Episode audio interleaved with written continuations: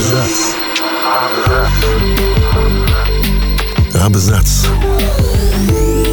О книгах и писателях. О книгах и писателях. Как можно описать жанр кантри-нуар? Это не только криминальная составляющая сельский топос, но и настроение, состояние души. Обращение к кантри-нуару дает автору простор для раскрытия некоторых психологических особенностей американцев, конечно, удерживая внимание читателей захватывающим сюжетом с убийствами и предательством. Всем привет, я Олег Булдаков, и сегодня я как раз расскажу вам о таком жанре, как кантри-нуар.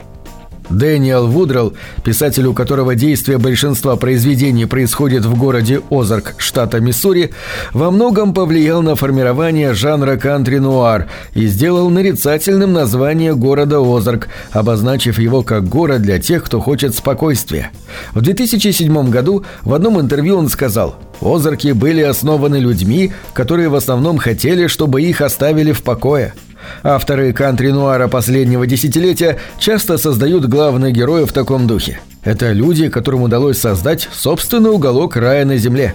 Но здесь речь идет не только о тех, кто пытаются жить по собственным правилам, даже если это реализуется в убийстве других.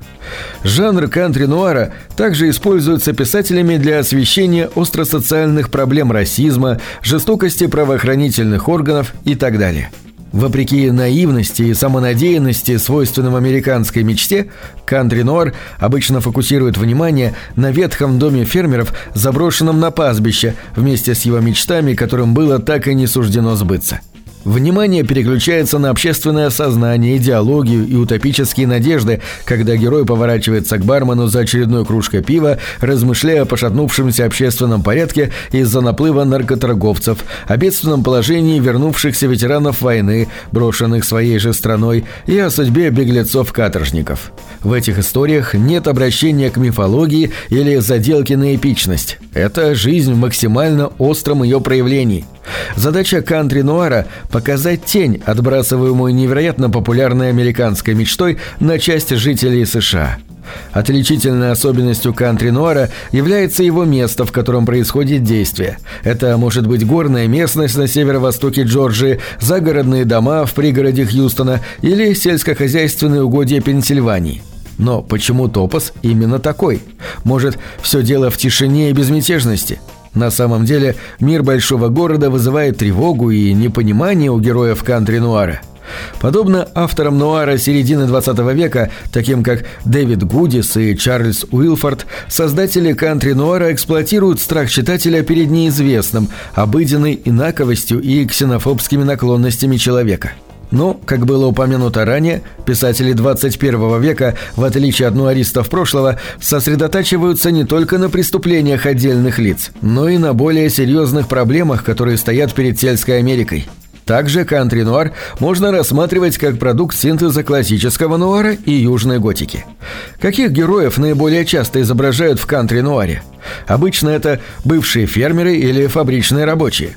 В других обстоятельствах их жизнь была бы успешна, но в нынешнем экономическом климате, когда доходное семейное ранчо – это уже не что-то из ряда фантастики, большая часть фабричной продукции отправляется на экспорт, а рабочие места доступны только в низкооплачиваемой сфере розничной торговли, тяжело сводить концы с концами.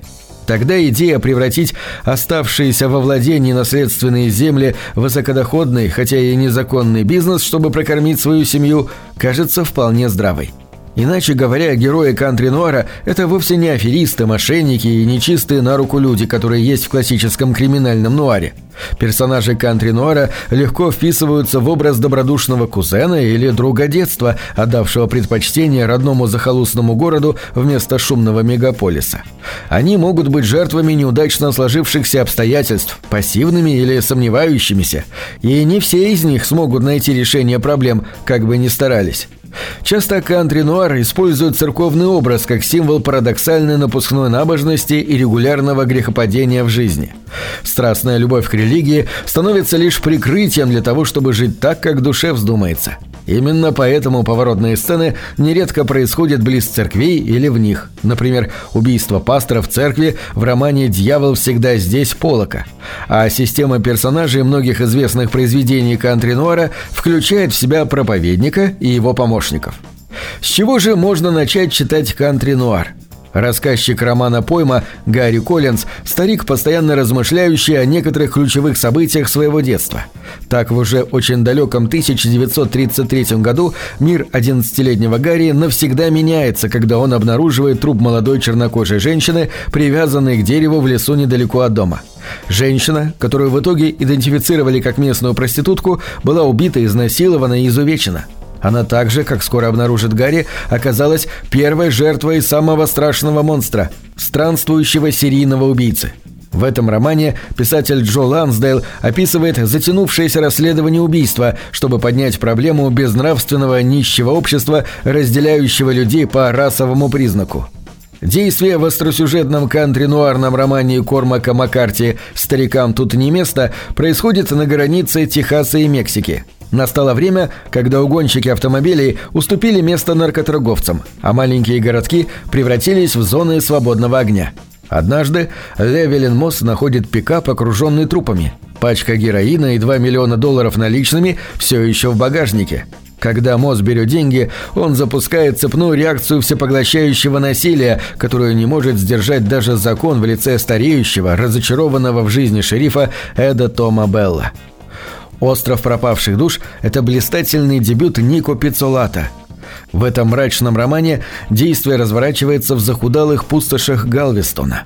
В тот же день, когда у Роя Кэти диагностировали неизлечимую болезнь, он почувствовал, что его босс, опасный бизнесмен и владелец бара, желает его скорейшей смерти – построенный с максимальным саспенсом и нетривиальной развязкой, написанный красивым мрачным слогом, «Остров потерянных душ» сулил появление нового литературного таланта, впоследствии создавшего культовый сериал «Настоящий детектив». Действие романа «Дьявол всегда здесь» Дональда Рэя Полока происходит в сельской местности на юге Аугайя и в Западной Вирджинии. Уиллард Рассел – измученный ветеран сражений в южной части Тихого океана. Он не может спасти любимую жену Шарлотту от мучительной смерти от рака, сколько бы жертвенной крови он не проливал в свой молитвенный журнал. Карл и Сэнди Хендерсон, муж и жена, серийные убийцы, которые ездят по дорогам Америки в поисках подходящих моделей для фотосессий и истязания.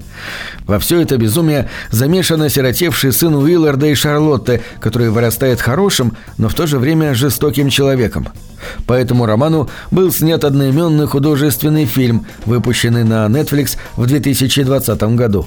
Французское литературное издание «Лайр» назвало эту книгу лучшим романом 2012 года.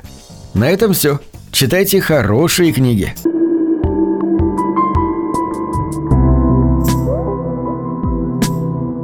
Книги — это двери, что выводят тебя из четырех стен. С ними ты проживаешь другие жизни, умножаешь в тысячу раз. Тысячу раз.